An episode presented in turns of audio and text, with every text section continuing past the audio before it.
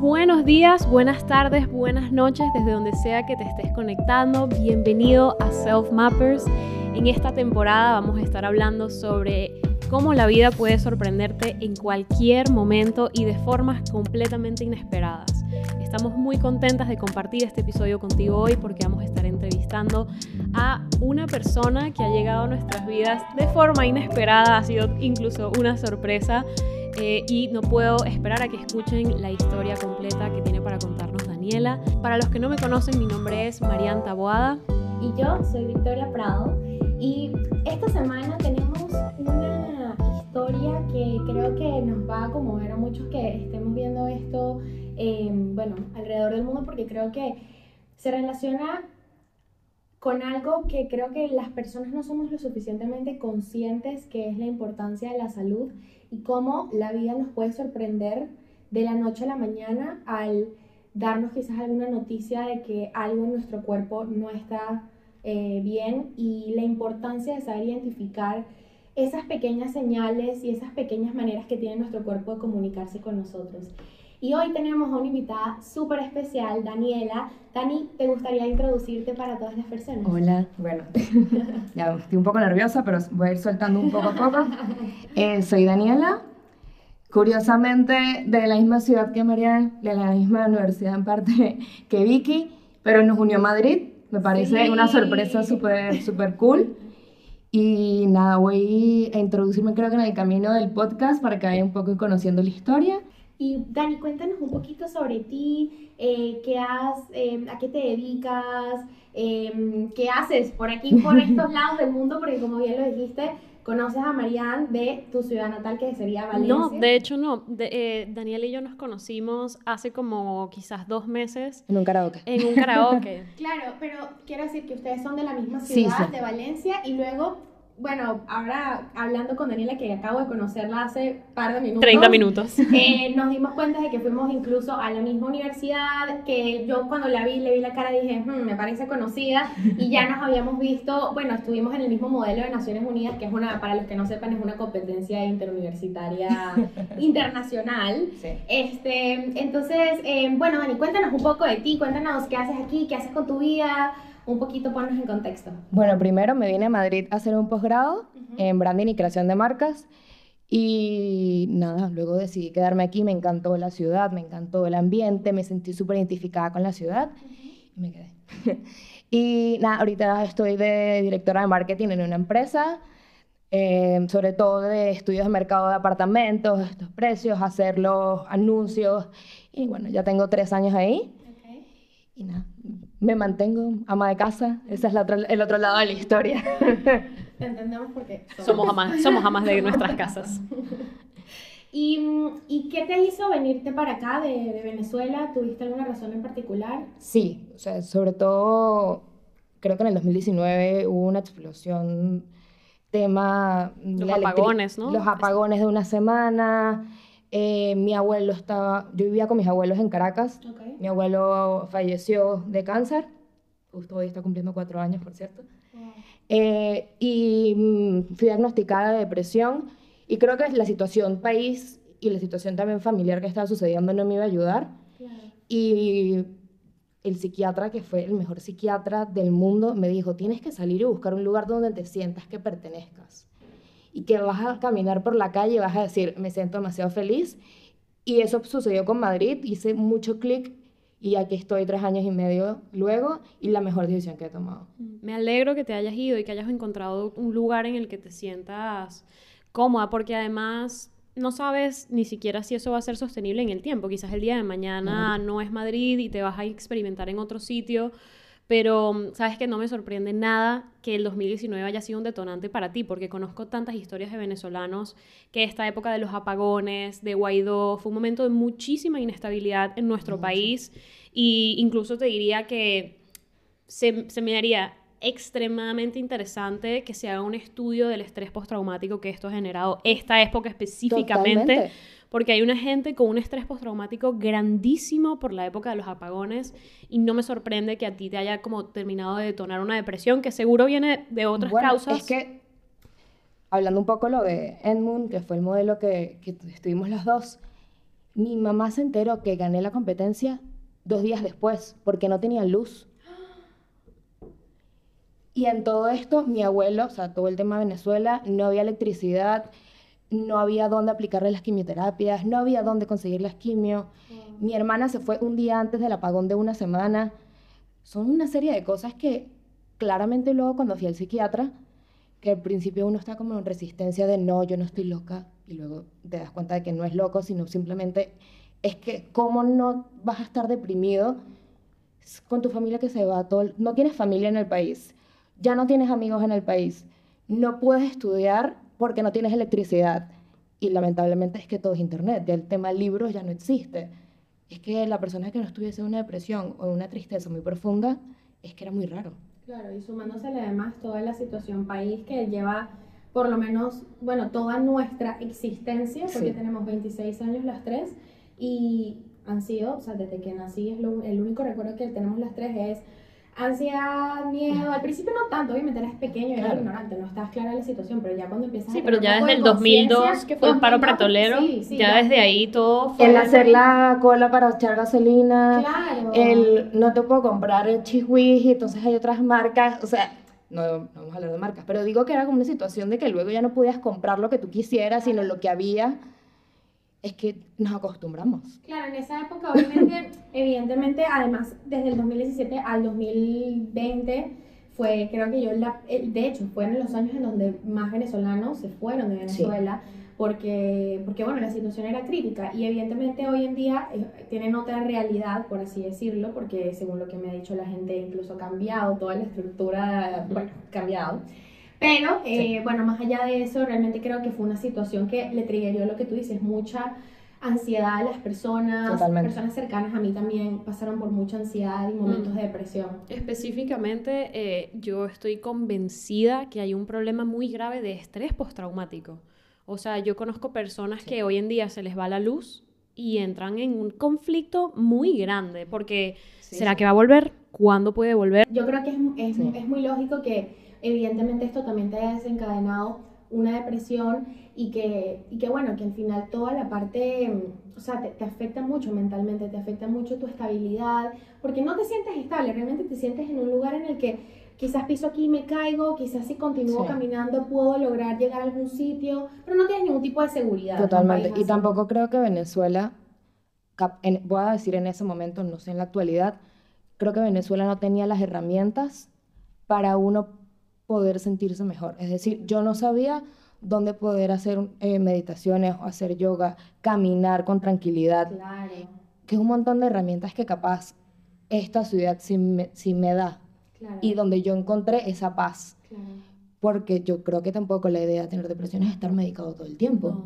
De hecho, de hecho no, no es, no, esto, ninguno de esos fármacos, ninguno de los antidepresivos, ninguno de los ansiolíticos fue diseñado para el consumo crónico, ni para el consumo a largo plazo. Se supone que debes ir acompañado de psicoterapia y que no deberías superar los dos años, diría yo, de, consumo persistente. Claro, y yo conozco un montón de personas que, son adictas a estas medicaciones porque, bueno, es que tu sistema nervioso se vuelve, claro, se acostumbra, se acostumbra. y además, de alguna forma también estás evitando estás callando un síntoma sin tratar una, un problema. Sí.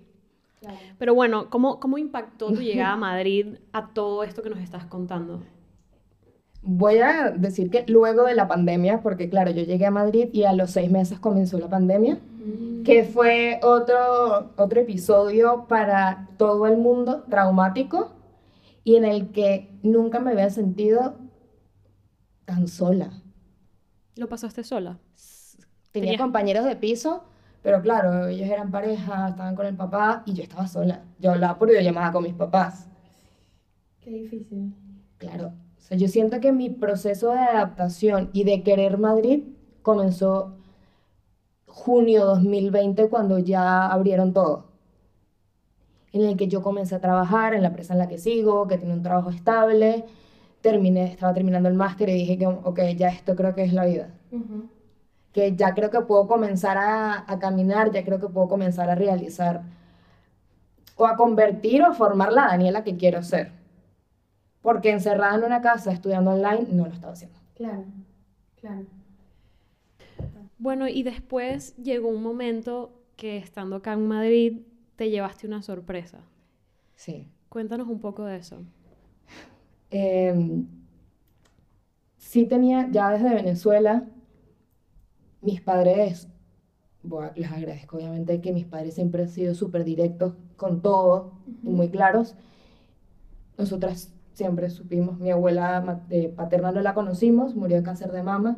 Claramente hace 31 años no había ningún tipo de avances tecnológicos y muy poco se conocía. Pero siempre estuvimos muy pendientes de revisarnos, tocarnos en la ducha. Mi colegio también hacía como muchos programas de niñas tienen que tocarse, que me parecía increíble, porque realmente tú no sabes a qué edad puede aparecer algo. Muchas personas dicen que luego los 35 años, pero ¿qué pasa antes? Y desde los 18 se tenía como unos pequeños bultos y en diciembre del 2000, a ver, del 2021 al 2022, mis papás estaban acá, tenía dos años sin verlos. Justo me acompañaron a mi cita médica y me dijeron, tenemos que operarte. Wow. Ya tienes más de 10 bultos en, los, en las mamas y ya están pasando los 3 centímetros y es que no son tan claros y cuando no son tan claros no pueden saber si son malignos o benignos. Qué susto. ¿Eran en, en ambas mamas? En ambas mamas. Y fue como, yo sabía que esto podía pasar, pero una cosa es saber qué puede pasar y otra cosa es que te está pasando y te están diciendo es que eso, hay que someterse a una cirugía. ¿Cómo te sentiste cuando te lo dijeron? Me acuerdo que salí de consulta llorando y lo único que le dije a mi papá es, no quiero hablar ahorita, me quieres tomar una cerveza. No quiero hablarlo. Sobre todo ya conociendo como la historia de, de mi abuela que había fallecido. Yo no quiero hablarlo, simplemente vamos a, a tomarnos una cerveza. Tengo dos años sin estar con ustedes. Ya. Y a los pocos días claro, ya comienza todo el trámite porque es por la seguridad social, todos los trámites de porque aquí en este país tarda mucho en el, tema de poder hacerte una cirugía. O sea, hay personas que pueden estar ocho meses en lista de espera, nueve meses, y yo quería, es que si fuese por mí, el día siguiente operarme y saber qué es lo que tenía. Claro. Qué miedo, esa incertidumbre. Y yo, pero tengo 25 años y además era el momento en el que yo sentía que estaba más feliz. O sea, cuando yo me estaba encontrando, no me estaba encontrando, yo sentía que ya me conocía a mí misma, y qué quería hacer y el mundo se me vino abajo. Y justo esta semana mi hermana dijo que se mudaba a España, mi hermana vivía en Argentina, y llegaba en febrero o marzo. Y justo me dieron fecha de cirugía para febrero o marzo. O sea, el universo, Dios, eh, lo que uno cree, funcionó perfectamente porque mi hermana estuvo Apoyándote apoyándome un mes entero en mi casa, que yo decía, ah, y mi hermana estaba ahí. Eh, y realmente puedo decir que en este proceso me sorprendió muchísimo porque mi proceso de arreglar todos los papeles que hay que firmar, obviamente son un montón de papeles, que puedes morir en la cirugía, o sea, es súper impresionante. Porque ya a mí me, operaron en Venezuela por otras circunstancias y esos papeles tú nunca te enterabas. Eso lo firmaban tus papás.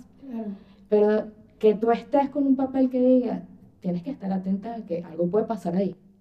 Y que no nos hacemos responsables. Te estás, sometiendo a una anestesia. Claro. Qué miedo eso, de verdad. Mm.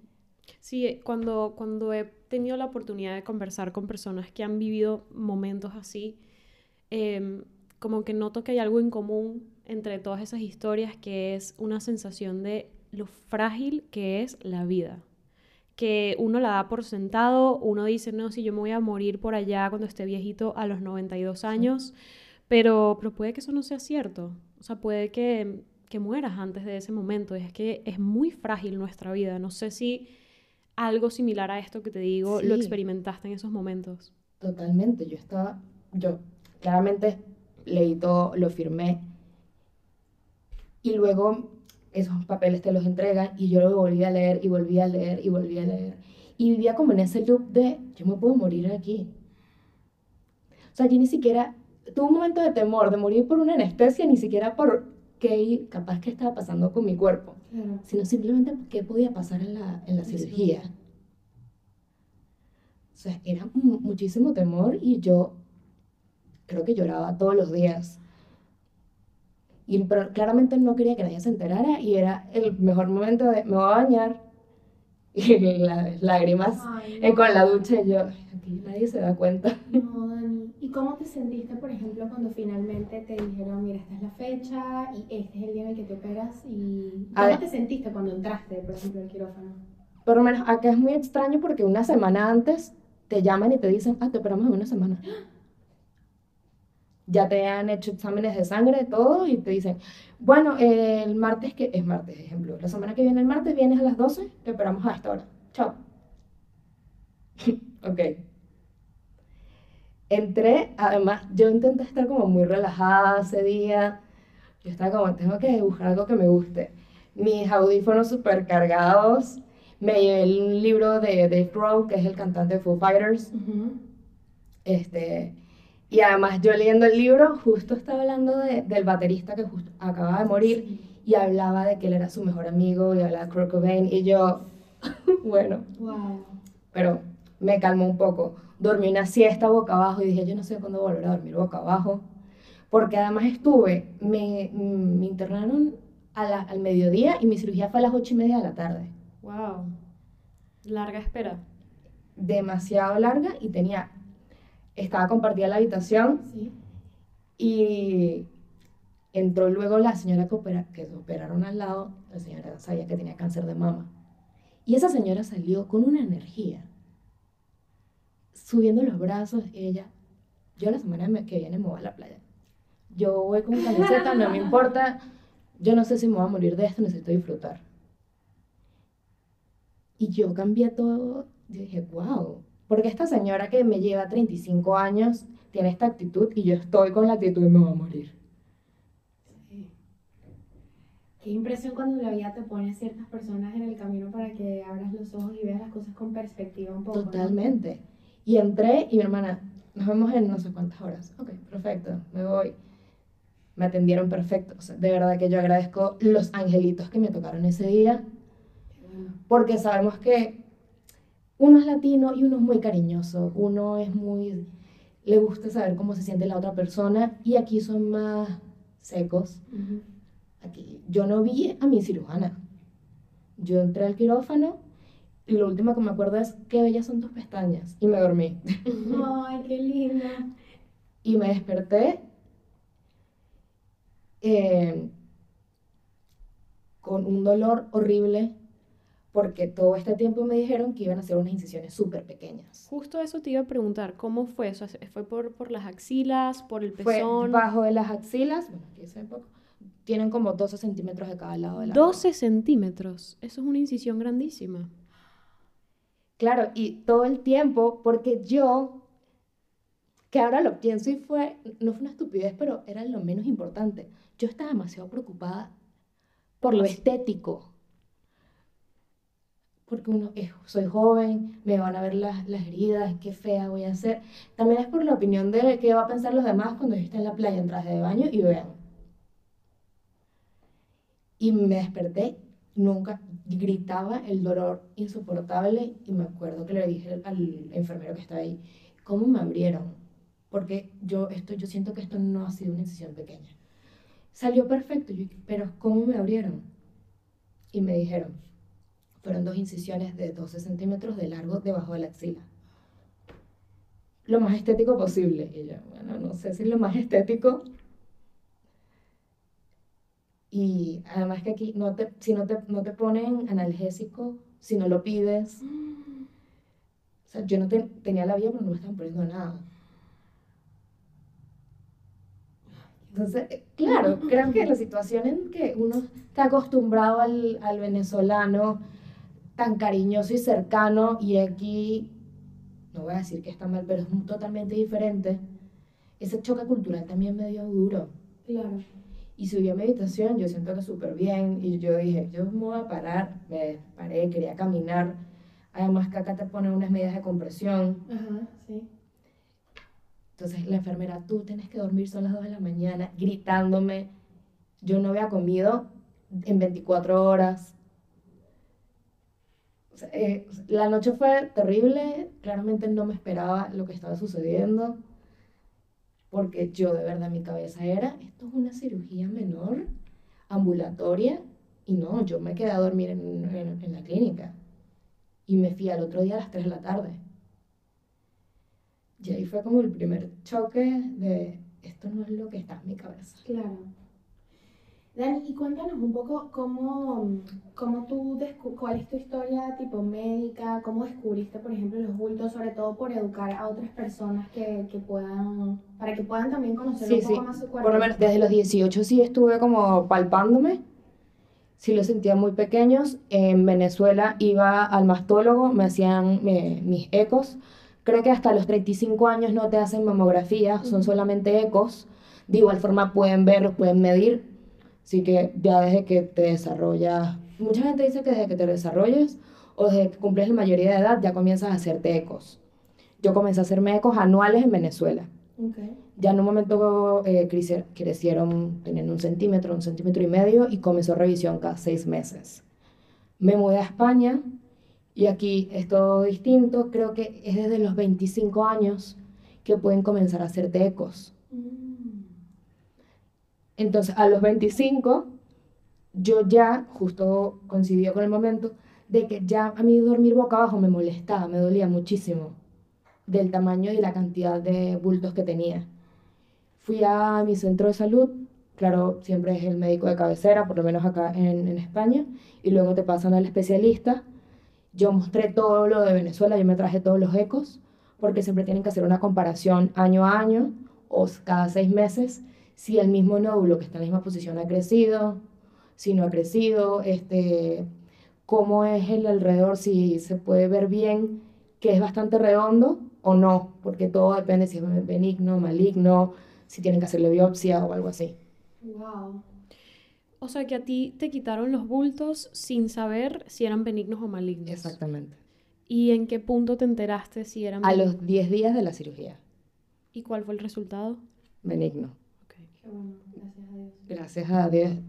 Y yo me guardé que yo no... Claro, yo creo que es un momento como muy muy personal y yo me acuerdo que me llegó el correo electrónico y, yo ¿No me te llamó un médico? No, me un correo. y me puse a llorar y me lo guardé como por un día. ¿No querías verlo? No, me lo guardé que nada más sabía yo que no tenía cáncer. Ah. O sea, yo me lo guardé y yo lo lloraba y lloraba y luego fue como, ok, voy a escribir en el grupo de la familia, con mis papás y mi hermana, mi hermana estaba conmigo. Pero necesitaba yo como analizar y terminar de agradecer el, yo que yo estoy bien. Necesito ahora salir de la cirugía. ¿Cómo fue ese proceso de espera de esos 10 días mientras te dan los resultados? Horrible. Yo nunca... Creo que ahí mi, obviamente tuve que estuve muy medicada y no podía estar sin el Alpran. O sea, fue un momento en el que tuve que volver a la, medicación porque el dolor era terrible y me daban era paracetamol. Sangraba, me tenían que hacer las curas. ¿Sangraban las heridas? Sangraban las heridas. Entonces, además era, yo no podía alzar un vaso sola. Mi hermana tenía que hacer todo por mí. Y era un momento en el que me sentía terrible porque un mes antes yo estaba haciendo ejercicio y un mes después tenía que pedirle a alguien que me ayudara a ir al baño. Te cambió la vida. No podía hacer nada. O sea, el amar, yo amo, amo cocinar, no podía hacer nada. Y eran cuatro meses, tres meses sin acercarme mucho a algo caliente. Wow. Entonces es como, como un momento u otro te quitan toda la movilidad. O sea, yo, claro, a ver, yo sé que hay personas que lo están pasando peor, pero en ese momento tú crees que es el que peor lo está pasando. Sí, total. Bueno, porque lo, es tu peor experiencia hasta el momento. Claro. Y, al final es válido totalmente que te sientas así. Pero eso, había, había como una pelea en mi cabeza, porque yo decía, yo estoy sana, pero la estoy pasando mal. Hay gente que no está sana y la está pasando mal. O sea, yo no, entonces como que me privaba a mí misma de sentirme mal. Claro. Y también era yo mil veces luego me disculpé con mi hermana y creo que lo sigo haciendo, estaba tan molesta por lo que estaba pasando, tan molesta de no poder hacer las cosas por mi cuenta, que la pagaba con ella y le gritaba y le decía que todo lo hacía mal. Y luego fue como, ella no tiene la culpa. Es que realmente nadie tiene la culpa de lo que está sucediendo. Sino que uno tiene tanta rabia por no poder ser autónomo de decidir, quiero un pan con queso y no lo quiero con jamón como me lo estás haciendo tú, que explotaba. Bueno, y también me imagino que habría mucha rabia acumulada por tantas otras cosas. Por ejemplo, yo, yo he sentido rabia, y eso que jamás he experimentado, un diagnóstico como, como el tuyo y una historia como la tuya, pero aún así he experimentado rabia hacia mi propio cuerpo de estar enfermo. Es como, ¿por qué me hiciste esto? ¿Por qué generaste estos bultos? ¿Por qué estoy pasando por esto? ¿Por qué? ¿Por qué? ¿Por qué? ¿Por qué? Y uno se enfrasca y yo he sentido eso. Yo he sentido una rabia hacia mi propio cuerpo que yo digo, ¿por qué no te curas? ¿Por qué si tú tienes la habilidad, porque nuestro organismo es demasiado sabio, somos una máquina perfectamente diseñada, ¿por qué me estás haciendo esto? Y no sé, quizás mucha de la rabia que estaba saliendo en ese momento hacia tu hermana, en verdad no era sobre el pan con queso o el pan con jamón, era todo lo que te estaba pasando. O sea, era la rabia de estar en esa situación. Es que era el, mis únicas salidas eran, voy al hospital. Si no voy al hospital, voy a la mutua que revisen si es verdad. Porque ya cuando la bajas mayor de 14 días, te tiene que pagar la mutua, no te paga la empresa. Y era, necesito otra cosa. No puedo más. Estoy en estas cuatro paredes. Claro. Y, entonces me acuerdo que me dio una rabia. En esos días había venido Amigos Invisibles y yo viendo a todo el mundo disfrutando. Ya me lo quité, ya fui la semana pasada. y yo, ¿por qué no estoy ahí? todo me daba tanta rabia. Y no le contestaba a nadie, no quería que nadie me viese. Luego yo peleando porque nadie me quería visitar. Es que no quería que nadie me viera tampoco. Claro, claro. Y malo, que es lo que estabas comentando, yo creo que toda esa rabia, mi cuerpo no sanó tan rápido por eso. Mm. O sea, luego mi hermana se va, a ver, mi hermana tenía que comenzar a trabajar, era un país nuevo, la comprendo 100%, 100% y yo tuve que comenzar a, tengo que comenzar a hacer las cosas por mi cuenta. Claro, recuperar tu autonomía. Y el brazo me subió hasta acá. ¿Cuántos meses duró tu recuperación? ¿Nos puedes contar como que cómo, cómo avanzó paulatinamente, cómo recuperabas tu autonomía? Yo volví a trabajar a los tres meses. O sea, yo no podía eh, ir a la oficina por el hecho de que, claro, no podía alzar los brazos para estar en la computadora. Hasta me operaron en marzo, volví a finales de mayo, casi abril, casi junio. Terrible. Además de que mi herida la izquierda se abrió al mes. No, al mes. Y me tuvieron que quitar unos puntos sin anestesia. Me da, me da de todo. horrible dolor. Y mi hermana se había ido ya. Y horrible, o sea, ¿qué, qué tal? ¿Tenías compañeros de piso o algo? Estabas completamente Claro, pero yo... Además era un tema de, mi seno. Yo me hacía la cura yo sola. Lloraba yo sola todos los días ahí comencé a admirar el tema de caminar por Madrid y me iba cinco horas a caminar, cargándome los senos porque me pesaba muchísimo, estaba muy inflamada. Me cargaba los senos y yo decía, voy a caminar. Y me sentaba a veces en los bancos a escuchar a los artistas de calle. Yo, este es mi entretenimiento hoy. No puedo ver más Netflix, no puedo ver más televisión. Ya eso no me está llenando. Y era, y volví otra vez, quitarme las gasas, limpiarme sola. Terrible. Y además yo lo tengo, esas cosas yo las detesto. Todo lo que tenga que ver con inyecciones, sangre.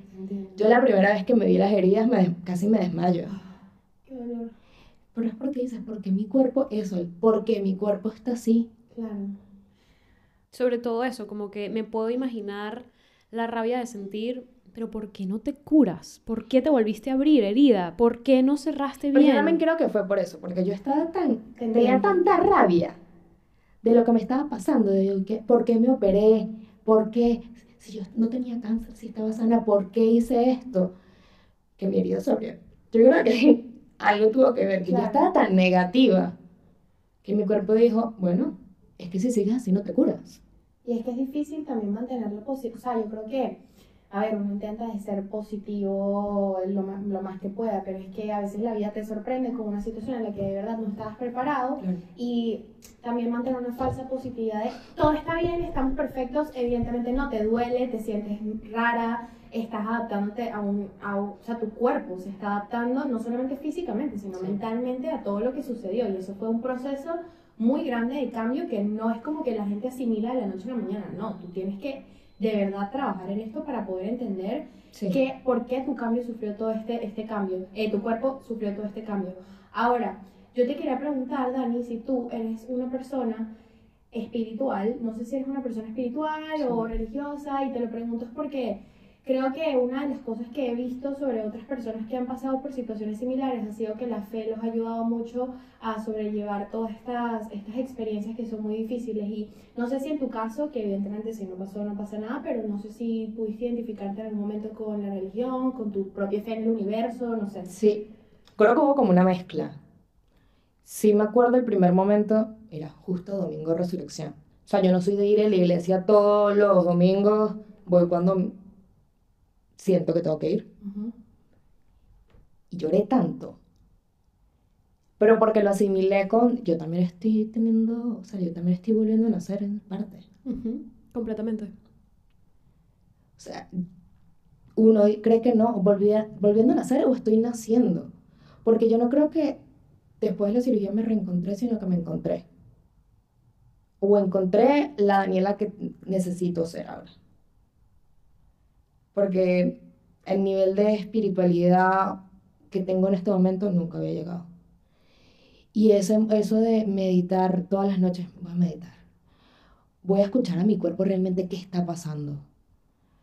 Me tengo que quedar todo el día hoy acostada, me quedo todo el día acostada. O sea, eso lo comencé a vivir con la cirugía. Y fue eso que me hizo a mí dejar el plan. El voy a apagar todo el teléfono, voy a apagar el televisor, voy a escuchar mi cuerpo, voy a analizar qué quiero hacer, voy a pensar en lo que hice en el día y qué quiero hacer mañana, agradecer por lo que pasó hoy, a Dios, a el universo y duermo tranquila. Pero esto fue a raíz de mi renacimiento como persona, de lo que sucedió, y de que a raíz de esta situación que fue, antes le decía que era terrible, pero ahora siento que la cirugía fue de las mejores cosas que me ha pasado.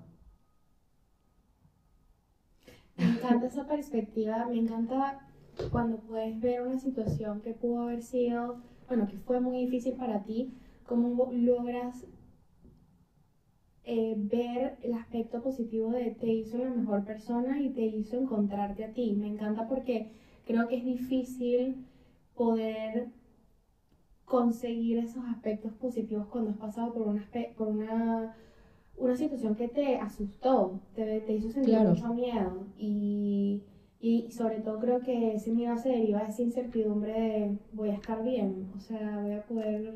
Yo me acuerdo que cuando cumplí creo que seis meses de, de la cirugía, decidí tomarme una foto y publicarlo en Instagram. Y mi mayor miedo era que yo no quería quedar como la pobrecita que pasó esto.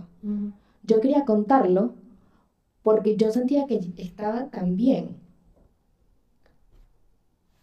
que capaz a alguien le, estaba le iba a funcionar el post. No tengo 10.000 seguidores ni nada, pero capaz a una persona le iba a funcionar.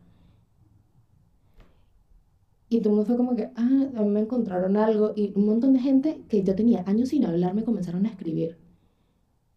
Y yo dije como, es que esto es lo que yo quería lograr. Yo nunca mostrando o contando la historia quería, he querido quedar como la pobrecita. Yo todavía me veo las cicatrices y a veces digo, qué feo. Pero siento que contándolo, yo me doy cuenta de lo que mi cuerpo ahora es capaz de hacer o de, lo que fue capaz de superar y de que capaz otra persona le va a ayudar. Porque quedarme con el, lo que viví, esa angustia, ¿por qué? sufrí tanto que no quiero volver a pasar por eso. Y de que yo creo que también es porque estaba tan... Yo creo en eso un poco, que realmente como que tu cuerpo escucha cómo te vas sintiendo y lo que vas pensando y atraes demasiado lo que piensas. Yo estaba, me va a pasar lo que le pasó a mi abuela, eh, con esa, mis, mis tías ya también se tuvieron que vaciar las mamas, mi otra abuela estaba recién diagnosticada de cáncer de mama, estaba con todo eso en la cabeza y mi abuela dijo, yo voy a superar esto. Mi abuela la semana de operada estaba comiendo cachapa con cochino frito, ¿saben? Me encanta. Claro, y es como ves la vida. Y yo creo que gracias a, a esas personas, como mi abuela, yo cambié mis, mis, mi, mi, Tu visión, ¿no? mi visión de la vida, mi perspectiva de quién soy, qué quiero lograr y por qué me pasó esto. Claro. Qué bueno, qué, qué suerte, obviamente no suerte porque no estamos diciendo que qué bueno que tu abuela le dio cáncer, pero qué bueno que pudiste tener un modelo, Un buen referente. De decir, ok, esta mujer está pasando por, o pasó por una situación que asusta, porque a mí el cáncer, o sea, yo creo que es una de las cosas que más miedo me da sin duda alguna, Claro. y tú dices, mira la actitud que tuvo ella, yo quiero de cierta manera imitar o contagiarme con esa energía que tiene ella y esa positividad, ese, ese optimismo ante la vida de, bueno, aquí estamos, vamos a... Yo sigo adelante. sigue adelante, pues. Sí, sí, esa compra, o sea, yo veo a mi abuela, y esto me da mucho sentimiento. Viví con mi abuela cinco años, perdió a su esposo también por cáncer, y mi abuela ahora está, se pone sombreros y dice, yo se maquilla y siente que las cremas le siguen ayudando, tocó la campana ya de que terminó la quimio. Ay, Y digo, esta mujer tiene tanta fortaleza, y yo que pasé por una cirugía similar, pero que era benigna, porque yo estaba en un hueco y ella nunca estuvo en ese hueco. Bueno, también te digo que no conozco a tu abuela, evidentemente, pero, pero a saber realmente qué estaría pasando por la mente de tu abuela. Porque con lo que me cuentas, de una me llevó a pensar en mi abuela, que es la mujer más fuerte que he conocido jamás. Dudo que vaya a conocer una persona más resiliente que ella. Eh, pero yo luego descubrí que muchos momentos en los que ella estaba proyectando esa fortaleza, esa resiliencia, ella por dentro estaba desmoronada. Y yo no sé hasta qué punto eso es algo positivo. Porque de hecho mi abuela murió de cáncer. Imagínate que fue algo tan repentino que mm, no pudieron, no, no hubo oportunidad de detectar cuál era el origen, porque en el momento en el que pillaron todo, ya había metástasis, ya había muchos órganos comprometidos y no hubo, de verdad, no hubo oportunidad. Y no hubo oportunidad de investigar el caso. O sea, al mes de su primera visita al médico ya mi abuela había fallecido. Todo fue muy rápido. Y, y yo no tengo ninguna duda de que estas son enfermedades que vienen mucho de cómo gestionamos nuestras emociones. Y a veces creemos que inspirando fortaleza, resiliencia, tal, animamos a los que están a nuestro alrededor, pero a mí me hubiese encantado que ella se permitiera desmoronarse conmigo. Me hubiese encantado, y me emociono diciendo esto, pero me hubiese encantado que ella se hubiese permitido decirme, Marian, no estoy bien, estoy triste, me siento así, estoy estresada. Ella nunca me contaba eso y yo sospecho que se lo contaría a muy poquita gente. Entonces, aunque me cuentas esto, Claro. y de una me llevó a pensar en mi abuela y cómo lo gestionaba ella, digo, pero ¿hasta qué punto eso vale la pena? Sí, incluso también me hizo pensar en mi abuela, porque yo creo que es algo incluso hasta generacional, el tema de cómo gestionamos nuestras emociones y cómo expresamos esas emociones. Mi abuela estuvo también en una cama, no por cáncer, pero sí estuvo 12 años en una cama con una enfermedad degenerativa que al final incluso, bueno, terminó siendo, eh, terminó causando daños neuronales, mi abuela no pudo hablar, caminar, comer, al- valerse por sí misma en los últimos 6 años de su vida. Y, mm, y diciendo esto justamente me acuerdo que yo la veía al principio de la enfermedad y ella se veía muy, muy, muy, muy, muy optimista, feliz, alegre, jodedora como era ella. Y a mí me inspiraba mucho, decía, mi abuela es demasiado fuerte. Em, claro, hasta cierto punto, porque luego después del cuarto año, cuando ella empezó a ver que esto no iba a mejorar, vimos un deterioro en su salud y en ella misma. Yo creo que ella de cierta manera como que se echó a morir y dijo, Hasta aquí. hasta aquí ah, y que me lleve la vida y así estuvo por, o sea, imagínate todo el resto de años que estuvo, ocho años deteriorándose.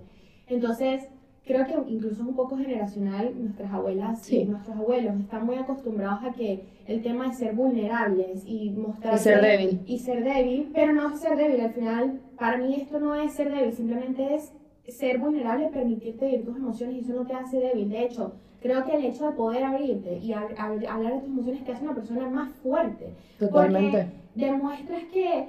Em, que tú eres un ser humano, que vive y que siente y que tiene miedo y que quiere apoyo emocional y cariño de su familia porque no es una situación fácil y no podemos subestimar y no podemos invalidar que una persona se sienta de esa manera. No importa si seas muy mayor muy joven, es normal que te sientes así y poder abrirte y, y ser vulnerable con los tuyos es tan importante en un proceso, sobre todo en el que no sabes cuál va a ser el desenlace. No, yo me acuerdo que claro, eso fue hace casi cuatro años, cinco años, cuando me diagnosticaron depresión, me daba vergüenza.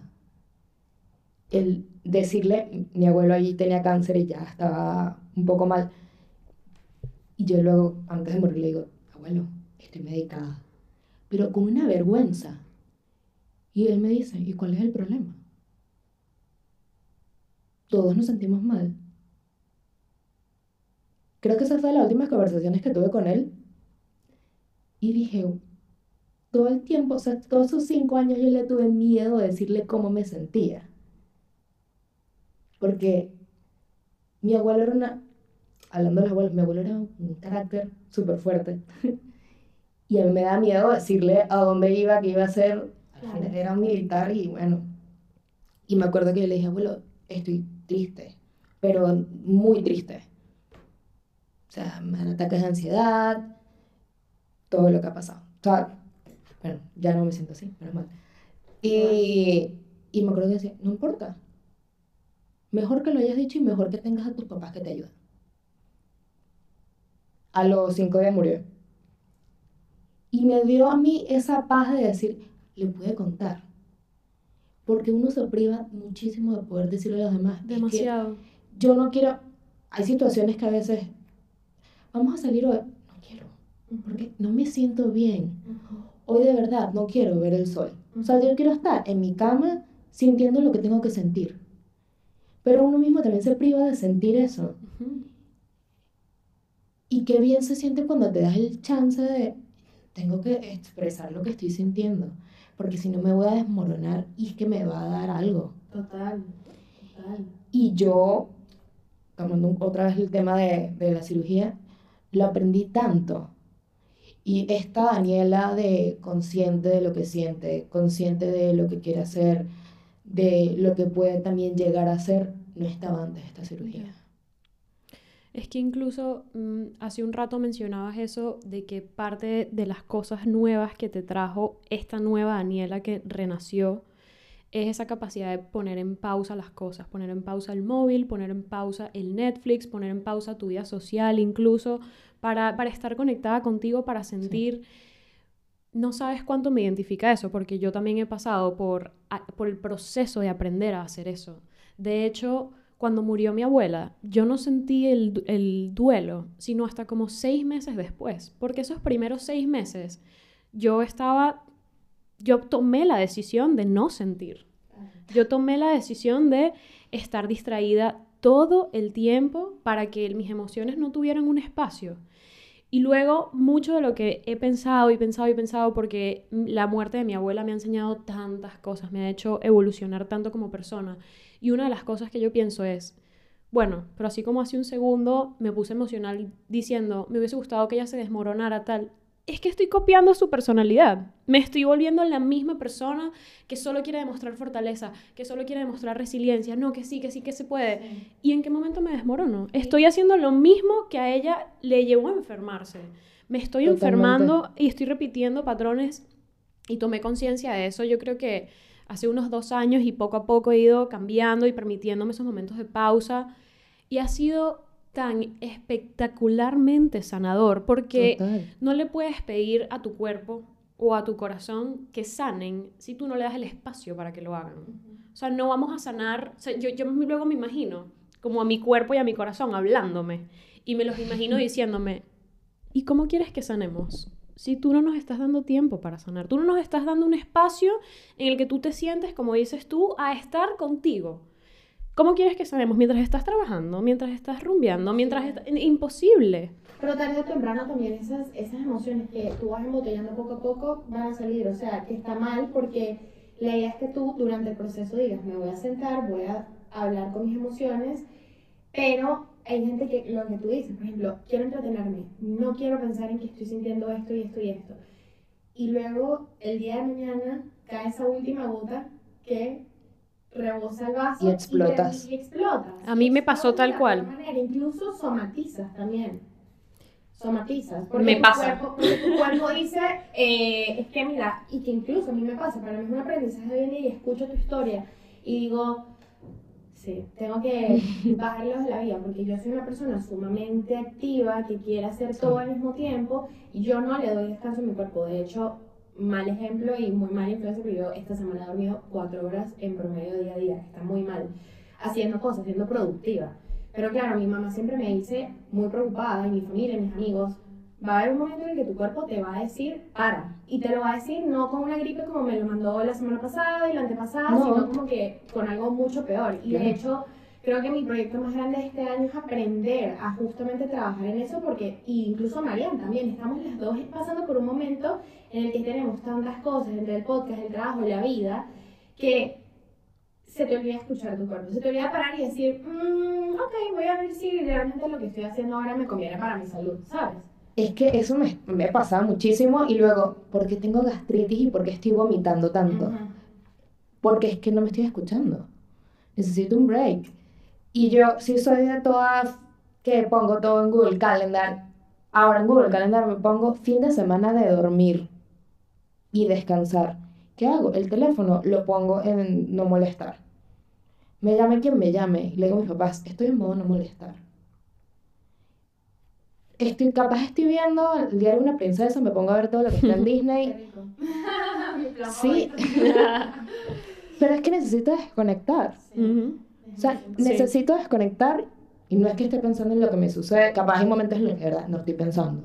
Estoy preocupada de que llegó la novia. O sea, esa es mi preocupación. Pero es que si no, me ha pasado tantas veces que exploto. O sea, luego no puedo comer nada porque vomito todo. Ujú. Y digo, es que esto no es vida. Me sentía malísimo. Ujú. Ahora mi teléfono a las 10 de la noche no quiere notificaciones y se pagan todas las aplicaciones. Yo también lo tengo igualito. Wow, no soy. No soy, pero quiero ser. Y a las 11 y 20 se pone el sleep y estoy midiendo cuántas horas estoy durmiendo. Y Crack. tres semanas durmiendo entre 7 y media y 8 horas diarias. Cracks. No me pasa tampoco. Y me levanto a las 6 y media, 7 de la mañana y Wow. comienzo el día. Wow, qué bien. Pero también es porque me lo propuse y dije, Yo también, necesito, necesito cambiar esta persona que no estaba funcionando. Ujú. Qué bueno. Un, un ejercicio que me ha ayudado mucho, de hecho creo que no te he contado esto, pero esto me ha estado ayudando mucho. Es- me ha estado ayudando mucho, yo escribo bastante, me encanta escribir, yo tengo, imagínense que la- el- mi primer blog fue cuando tenía como 13 años. No, no, era un blog en Blogspot. Ah, imagínate, ok. Wow. Y, y bueno, el hábito ha estado desde Sí, sí. 2013. Y, y un ejercicio que he estado probando es escribir qué me diría mi cuerpo o qué me diría mi corazón. Wow. Y, es, y ha sido muy, muy poderoso porque digo cuerpo por, por no ser específica, pero muchas veces digo, ¿qué me diría mi piel? ¿Qué me diría mi, mi estómago hoy? Y ha sido muy sanador porque las cosas que me escribo, cuando, porque suena un ejercicio loco, ¿cómo que te va a decir tu cuerpo? No, pero siéntate, siéntate y deja que la creatividad... No, comiste, no te pusiste una crema. No, no, ha sido impresionante porque de verdad al principio como que quizás hay días que me ha costado entrarle al ejercicio, pero hay otros días, chicas, que está a la mano, mira, a 300 kilómetros por hora, que me sorprende, que luego cuando lo leo y leo cosas como, hace demasiado tiempo que, que, no estás contigo misma. ¿Cuándo fue la última vez que estuviste contigo? ¿Cuándo fue la última vez que te diste una ducha larga, que saliste de la ducha y te pusiste tus cremas mientras escuchabas música y te tiraste en la cama desnuda sintiendo como la crema se te seca en el cuerpo, que para mí eso es un placer de la vida. Es increíble. Y de repente la... ¿Estás haciendo esto y me lo estoy imaginando? Yo también, yo me lo estoy imaginando. Y, y como dice Daniela, al leer eso, luego me lo pongo en el Google Calendar. Bueno, el domingo voy a hacer exactamente eso. Que lo peor es que yo sé que uno debería planificar su momento de descanso. Pero ¿por qué no? Porque si no lo planifico, yo, no, lo hago. yo no lo hago, yo tampoco. O sea, no hay cosas... Bueno, tampoco. yo estoy llegando a este nivel que me está funcionando increíblemente. Yo apenas me llega la nómina, hago el mercado del mes. Y me estoy haciendo los menús del mes. Qué organización. Sí, ya, un poquito pasada. Pero, pero me está funcionando perfectamente. Los domingos me hago todos los desayunos, todos los almuerzos y las meriendas, tanto de la mañana como de la tarde. Wow. Pero llego a mi casa luego, el lunes que estoy agotada, me hago la cena y me acosté a dormir. Ya yo sé que tengo desayuno y tengo merienda y almuerzo mañana. Claro. Y eso me da a mí el tiempo de yo llegar un lunes, un martes, un miércoles, que es día de semana y que sé que tengo que trabajar y hacer ejercicio el otro día, de ver televisión desde las siete y media de la noche. Claro, Y me duermo temprano. claro. Me da esa oportunidad. Entonces, mucha gente me dice, quiero ser tú que te duermas a las 10. Y yo, sí, bueno, el domingo me pongo a cocinar. Y estoy cinco horas en la cocina, sí. Pero estoy cinco horas en la cocina con música súper alta, viviendo mi momento. En esos cinco horas el teléfono no existe. Sí. Y es que este es mi me time este domingo. Encontrar, creo que la manera de sentirte tú, sentirte bien. Y a eso también como que lo asocio un poco con el, lo que mi cuerpo es capaz. Yo ahora el ejercicio no lo veo como, tengo que ir a hacer ejercicio. Amo hacer ejercicio. Se volvió parte de tu estilo de vida, me imagino. Voy en la hora de la comida, del trabajo. O sea, de dos y media a tres y media, hago ejercicio, como rápido y sigo trabajando. Ahora hago, claro, mis brazos quedan muy débiles. Levanté en estos días este, 30, 30 kilos y dije que estoy levantando la mitad de mi peso, no puedo creerlo. El día que, el día, esto va a sonar, esto pasó. El día que cumplí un año, estaba haciendo justo body pump, que es esta clase con pesas. Le subí el peso y me puse a llorar en el gimnasio. Y dije, yo hace un año estaba entrando en un quirófano. Bien, qué bien. Qué, lo- Felicidades. qué loco que hace un año estaba entrando en un quirófano. Sí, las heridas me siguen molestando, sí. Pero es que estoy aquí Viva. viva, estoy cargando peso, estoy limpiando la casa, puedo agarrar una escoba y limpiar. No podía hacerlo hace un año. Ya. Entonces es como que, que a veces dicen, las pequeñas cosas, las pequeñas cosas sí so- se valoran. Se, se valora, es lo más importante. O sea, y en este año de transición logré, vivo sola, tengo todo lo de mi casa, o sea, alquilé sin amoblar y dije, voy a acomodar mi espacio como yo quiero, porque tengo el poder de poder hacerlo, que se va a pagar en parte, como sea, pero yo tengo el poder de hacer esto. Antes me conformaba con lo que esté en un piso. No, es que quiero comenzar a sentir las cosas mías. Porque ahora yo sí valoro el, es que no sé qué va a pasar mañana. Claro. No hay un papel que te diga hasta este día llegaste. No, es muy incierto. Y Todo. qué sabroso se siente llegar a tu casa y eh, respirar un día y decir, "Ah, llegué a mi casa. Este es mi hogar. Mm. Ahora que mencionas a tus heridas, hay un tema al que me gustaría volver. Sí. Porque o sea, me dio la sensación que, que lo, que lo dejamos abierto y, y con, con ese tono de, de frivolidad cuando para mí es tan importante, que es el tema estético. Porque yo conozco a personas que... do- tengo dos tipos de casos que me vienen a la mente. Personas que han tenido cáncer de mama y se han tenido que hacer pues, una limpieza prácticamente absoluta de su tejido mamario. Y, y claro, luego hay, un, hay menos volumen. Sí. Hay mucho menos volumen, hay unas cicatrices, hay una cosa. Y también luego tengo el caso, que esto puede parecer como que, bueno, pero ¿por qué lo vinculo? Pero porque tiene todo lo que ver, que es también las operaciones estéticas. Personas Claro. que se ponen o se quitan volumen de sus mamas. Y luego, a la hora de verse al espejo, sufren bastante. O sea, yo conozco personas que les ha tomado meses, años aceptar su nuevo cuerpo. Que incluso recuerdo las palabras de una amiga como se me quedaron tatuadas en el cerebro que era como me veía en el espejo y no era yo. O sea, yo sentía que mis mamas no eran mías, mis senos no eran los míos. Yo me los tocaba, me veía en el espejo llorando y me los tocaba y decía, sí son míos, sí son míos, sí son míos. Pero, pero yo había una, como una disociación y yo no sé cómo fue tu experiencia de verte en el espejo este último año. Bueno, la primera vez que lo vi, sí, fue que casi me desmayo por la impresión de, porque tengo estas heridas tan grandes. Además, claramente seguían un poco llenas de sangre, seguían... El marcador de, del marcaje se me quitó al mes. Wow. Y no, claro, no me podía eh, lavar Frotar, claro. no podía. Sí. Eh, es que es, es muy extraño porque también uno piensa y dice, es que otras personas también te lo van a ver. Y capaz yo dejo de ser atractiva a los hombres y me ven y dicen, ¿y esta herida? O sea, yo comencé a cuestionarme muchísimo. Y me acuerdo, regalé un montón de camisas que eran un poco más bajas porque se me veía el inicio de la herida y las regalé en su momento y dije, yo no quiero más nunca que se me vea esta herida, sobre todo la que se abrió porque quedó eh, más fea. La derecha casi no se nota, pero la izquierda para mí es horrible. Todavía lo siento así. Todavía hay momentos en los que me cuesta de ese lado y me, me duele porque el tejido quedó muy delgado. Y hay días que es que es extraño, porque hay días que me veo en el espejo y digo, qué crack soy, tengo esta herida, pero lo logré. Y hay días que veo y me gusta a llorar viéndome en el espejo. Es un sub y baja completo, ¿no? Es un sub y baja. Y sí, yo sé que, yo digo, mis senos son súper bonitos. La doctora hizo una parte estética y dijo, te lo subí un poco. Y yo, ay, bueno, gracias. gracias por tu colaboración.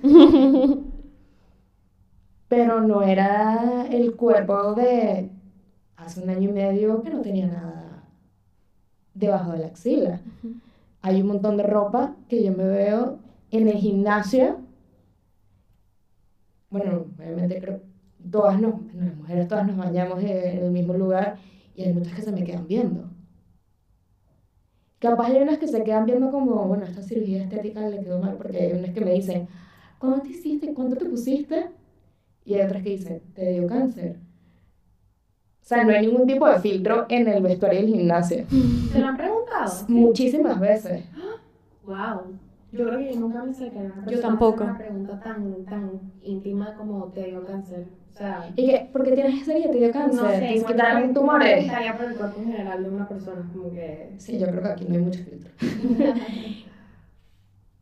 o sea, para mí fue, sigue siendo un tema complicado, pero hace poco también me preguntaron de cómo veía yo mis cicatrices y detallando yo mi cicatriz, la que se nota un montón, parece una raíz. Mm. Entonces yo, lo que mi, aquí mi, como yo me creo una historia, que yo siento que es algo bonito, siento que es una raíz de, como una flor, volver a nacer. Mm, Qué lindo. Para, ¿Tiene forma de raíz o es así es mi percepción? Sigue siendo algo duro, ¿sabes? Como te digo, sigue siendo un sub y baja, pero hasta hace un mes yo llamaba a mi mamá llorando y le decía, ¿por qué me quedo tan, por qué estoy tan fea? Y mi mamá lo único que me dijo fue, yo tengo una herida fea y fue por tenerte. Así que a veces las, las peores heridas son las más bonitas. Y eso me quedó. Mm. Y desde ahí no me quejo. A mí, esta, esta amiga en particular que me decía eso de la disociación, me decía que, mm, porque bueno, cuando tuvimos esta conversación, ya ella tendría unos cinco años de operada, ya ella había pasado por todo un viaje emocional de aceptación de, de, su- de sus nuevos senos. Y ella me decía, mira, en estos cinco años, mi, mi viaje, sobre todo mental, me ha llevado a darme cuenta que mucho de mi percepción de mi propia belleza era a través de la mirada masculina. Sí. Y es como, a mí eso me ha hecho reflexionar mucho, me contaba ella, porque este cuerpo es mío. No puede ser que yo lo perciba en función de cómo lo va a percibir un hombre. ¿Y qué hombre? Un hombre que ni siquiera me importa quizás en el fondo qué puedes estar pensando tú de tu cuerpo. Y claro, ella me decía todo eso y yo decía, yo hago lo mismo. Yo hago exactamente lo mismo. Yo pienso si soy atractiva o no en función de si me parezco al prototipo de mujer que le parece atractiva al estereotípico hombre, además, que ni siquiera es necesariamente el hombre que a mí me atrae. Y es como, es tan rebuscado todo esto en el fondo. Y ahí tú dices, tengo que cambiar, tengo que cambiar mi concepto de la belleza porque si no, soy fea. O sea, pero es que no es que eres fea, es que tu concepto de la belleza es extremadamente limitante. Entonces lo estás encasillando y lo estás dejando tan cerrado que tú te estás excluyendo a ti misma la posibilidad de que tú te consideres bella. Y es, recuerdo que esa conversación a mí me marcó muchísimo. Y, y, no sé, se me hace que puede que estés en un viaje similar al que estaba ella. Totalmente. O sea, para mí todo era, es que no les va a gustar.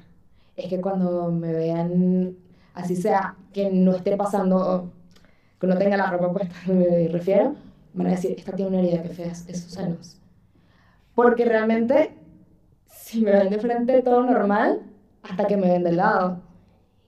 Y fue un requeme, pero de verdad se lo digo, me quedo así y digo, ¿de qué me sirve estar más flaca o tener este cuerpo si tengo la cicatriz? ¿Qué importa? Luego yo misma digo, Daniela, estás viendo algo que no tiene nada que ver. Sí. Porque creo que en la cabeza uno vive más en el futuro que en el mismo presente. Totalmente. Eso pasa muchísimo. Tú estás pensando que tú capaz en algún momento conozcas a un chamo y el chamo, si llega a pasar algo, te va a ver, entonces ya no te va a querer. Un chamo que ni conoces. Que ni existe. Y que además, tú no quieres estar con un chico que no le gustaría porque tienes una cicatriz. Ese es el tipo de persona con la que no quieres estar. Tú quieres una persona que acepte y que le gusten tus cicatrices tanto como tú has aprendido a aceptarlas y quererlas, ¿sabes? Y al final, ¿qué? las cicatrices que yo quiero que alguien acepte son las cicatrices que no se ven. Son las cicatrices, la, la superación que yo he tenido con todo lo que uno ha vivido. Ya creo que esa fase de cómo te ves o cómo me veo, ya pasó. Ya, uno, ya yo llegué a otro nivel de cuáles son tus metas, qué quieres lograr. Ya al, final tú eso no te interesa. Sí. ¿Sabes que te quería preguntar también un poco como todo esto de aceptarte, quererte, cuidar a tu cuerpo, escucharlo? Em, si pudieras decirle algo a tu cuerpo en este momento, ¿qué le dirías? Gracias. Gracias. Mi cuerpo... Mi cuerpo alegró mi alma. Yo creo que mi cuerpo supo yo me acuerdo, esto es real, me acuerdo que un día me acosté a dormir y dije, necesito que se me, que una herida deje de, o sea, que se curen, que ya no se vean tanto. Al otro día me desperté y la derecha no se veía casi. Y es que, basta. Y yo sé que, bueno, ya se los conté a ustedes hoy, esta Daniela que, que soy yo y tanto tiempo pensando, yo necesito dar también como que esta, este amor, porque el amor que me tengo ahorita es increíble y yo necesito dárselo a alguien más y por eso también fue que adopté el perrito. y porque yo también merezco ese amor, o sea, esa alegría de tengo a alguien que abrazar. Uno vive solo, uno vive en este país que nadie te espera en la casa. Y yo sé que ahora mi cuerpo y mi alma es capaz de dar eso, que ya yo, ya yo logré controlar, ese amor, ese me time. Y capaz, que suena muy loco, que paz en mi cabeza y para los demás y que adoptaste un perro, sí, porque yo creo que es la mejor manera, a quien se lo puedo dar ahora. Yo no voy a ser mamá próximamente, ni tengo pareja, ni nada, entonces digo, tengo que dar esto lo que mi cuerpo es capaz me gusta caminar por Madrid cinco horas. Bueno, que sea agarrada a una correa caminando un perrito. Eh, pero yo estoy a veces no me creo ni siquiera yo misma lo que mi cuerpo logró en, en este año. Qué bonito. Sí. Se me salieron las lágrimas. Te lo juro. Es que. Que poco nos paramos a darle gracias a nuestro cuerpo por todo lo que hacemos. De verdad. Sí, o sea, yo creo que el tema de escribir, yo ahora estoy escribiendo los agradecimientos cuando me despierto. Yo también hago lo mismo. Y en un momento creo que lo tenemos que retomar. Yo tengo un grupo con mis papás y con mi hermana y escribimos tres cosas todos los días. Qué lindo. Así sea lo de el olor del café que me hice hoy, Sí. el saludo de mi perrita esta mañana, El que pude tocar la tierra hoy, algo así. Y uno poco valora el hecho de abrir la nevera y tener alimento. Literalmente. O el grifo y tener agua. Sí. Efectivamente. Sí, al final nuestro cuerpo, porque somos un ser tan complejo, nos entendemos tan poco. O sea, Sí. tenemos, somos nuestra, somos nuestra mente, somos nuestro corazón, somos nuestra conciencia, que los psicólogos no tienen idea de qué es la conciencia, amigas. O sea, eso estamos años luz de comprenderlo. Y todo eso lo podemos vivir gracias a que estamos adentro de un cuerpo. Si no, nada de eso lo podríamos experimentar. No podríamos experimentar el placer de pensar, el placer de sentir, el placer de tener una conciencia, de poder pensar más allá de nosotros. Eso sin quitar las- los placeres que te da el cuerpo, Claro. la realidad física. Y todo eso es gracias a este lugar en el que vives. Y escogiste este cuerpo y te tocó este. Y mm, tu historia de verdad que me ha tocado muchísimo. Sí. Me voy a ir, me voy a ir hoy con ganas de agradecerle a mi cuerpo antes de dormir y, y de preguntarle qué quiere y qué necesita y qué puedo hacer para dárselo porque necesitamos honrarlo. Si tú que estás escuchando esto, hace un tiempo que no escuchas a tu cuerpo, hace tiempo que no le preguntas a tu cuerpo qué quieres, qué necesitas, cómo te puedo ayudar a estar saludable, pregúntaselo porque se lo debes, debes honrarlo. Él es el que te permite vivir, el que te permite conectar con personas, contigo mismo. Todo lo que venía diciendo, los placeres que te puede dar, es gracias a tu cuerpo. Así que pregúntale qué necesita. Y bueno, Dani, ya para finalizar, no sé si te gustaría decir algo que te haga sentir completa, algo que se te quede ahí en tu mente, en tu corazón, que te haga sentir completa esta conversación. Yo creo que, bueno, nada, primero agradecerles a ustedes, me encantó hablar con ustedes, me encanta poder también este, exponer lo que viví, eh, que se difunda la información, que la gente le preste atención a su cuerpo y de que nos despertemos cada, cada día con estoy viviendo un nuevo día y no estoy viviendo un nuevo día. Es muy distinto la entonación con la que uno piensa es un nuevo día que voy a vivir. O sea, con entusiasmo, con optimismo. Y yo creo que ya con base a eso y comenzar todos los días agradeciendo y diciendo, voy otra vez con todas, es que la vida te cambia completamente. Mm, Qué bonito eso que dices. Me encanta. Me encantó. De hecho, sabes que recientemente, esto me pasó hace menos de dos semanas, hablando con un señor random en la calle, me dijo una frase que fue como, yo no pienso en hoy estoy viviendo un día más, yo, estoy, yo pienso hoy tengo un día menos. ¿Cómo lo voy a usar? Porque este es un día menos de mi vida. Entonces, me hizo pensar porque creo que suena más impactante pensarlo Sí. así. Sí. No es que hoy es un día más de tu vida, hoy es un día menos. Eh, Se me está acabando el tiempo. Ajá. Y, y- y no para pensarlo desde la presión, sino para tomar conciencia de, bueno, ¿en qué vas a usar estas 24 horas de este día menos que vas a tener de vida? Wow. Y me, me resonó mucho. Qué buena manera de ver la vida, porque cuando sabes que el tiempo no es eh, infinito para ti, sino que tienes un número de días y esa incertidumbre de que no sabes cuándo te vas a ir, pues te hace ser más consciente de, eso, de esas pequeñas cosas y, deci- y tu mentalidad cambia y dices, bueno, hoy decido, a pesar de todas las adversidades que pueda estar pasando o a pesar de las situaciones que puedan estar ocurriendo en mi vida, decido ser feliz. Al final, ser feliz también es una decisión, es una decisión que tomas todos los días, al igual que también puedes decidir vivir el día con rabia o con tristeza, que se dice mucho más fácil de lo que se vive, evidentemente, porque una cosa es lo que estamos diciendo acá. Y, y bueno, y hay días buenos y días malos con sus contrastes. La vida es demasiado bella porque tiene contrastes, porque obviamente la vida no sería igual de bella si todos los días estuviéramos felices, pero es muy bonito ver esos contrastes, esas tonalidades de grises y decir, bueno, no, está, estoy en el mejor momento de mi vida, pero decido intentar de verlo con la mejor perspectiva, desde, desde el mejor punto y simplemente el hecho de agradecer de que tenemos un día más o tenemos un día menos para, para experimentar todas estas cosas que nuestro cuerpo nos está regalando y poder decir, estoy aquí, estoy sintiendo, estoy viviendo y estoy aprendiendo, que es lo más importante. Estoy aprendiendo de este, de este, de este mundito que no, nadie conoce nada, nadie, sabemos, nadie sabe dónde vamos después. Y creo que el hecho de no saber es lo que hace que la vida tenga tanta magia. Tanta emoción. Sí. Muchísimas gracias, gracias, Dani, por estar aquí. Gracias por haberte abierto, por haber contado esta experiencia con, con, todas estas personas. Estoy segura de que van a haber personas alrededor del mundo que van a decir, me puedo identificar con esto.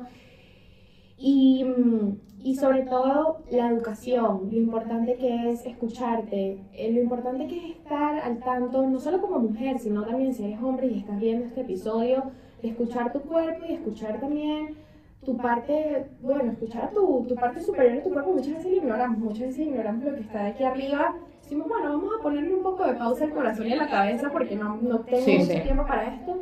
Pero la importancia de que seamos conscientes de que nuestro cuerpo nos habla todos los días, nos manda señales todos los días y que tenemos que ser más activos en escucharlo y más activos en darnos cuenta de, de incluso esto nos ayuda a poder em, identificar cosas desde un inicio, que es lo más importante. Entonces, gracias Dani por estar aquí. Gracias. por contar tu experiencia y todo lo que te sucedió. Y gracias a ustedes, queridísimos Self Mappers, por estar una semana más aquí con nosotras, por formar parte de esta familia que, en la que queremos que podamos abrirnos en estas, em, en, estas, en estas conversaciones que no siempre son las más fáciles.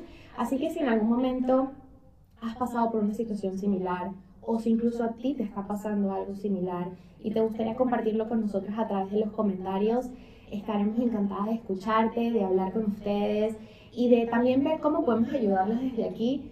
Estamos todos para aprender los unos de los otros con estas experiencias. Y bueno, mantente al tanto de nuestro canal porque vienen muchas más historias. Em, muchas más sorpresas. Muchas más sorpresas de cómo la vida nos sorprende de manera buena o de manera no tan buena. Si no te has suscrito a nuestro canal, dale el botón de suscribirte y darnos likes en todo. Eh, síguenos en Bueno, nos puedes dar like también, no estaría mal. like y síguenos en todas nuestras plataformas digitales para que estés al tanto de todos los nuevos invitados que vamos a tener. Gracias por estar aquí y les mandamos un besote enorme. Nos, vemos la siguiente semana. Nos vemos pronto. Chao. Chao.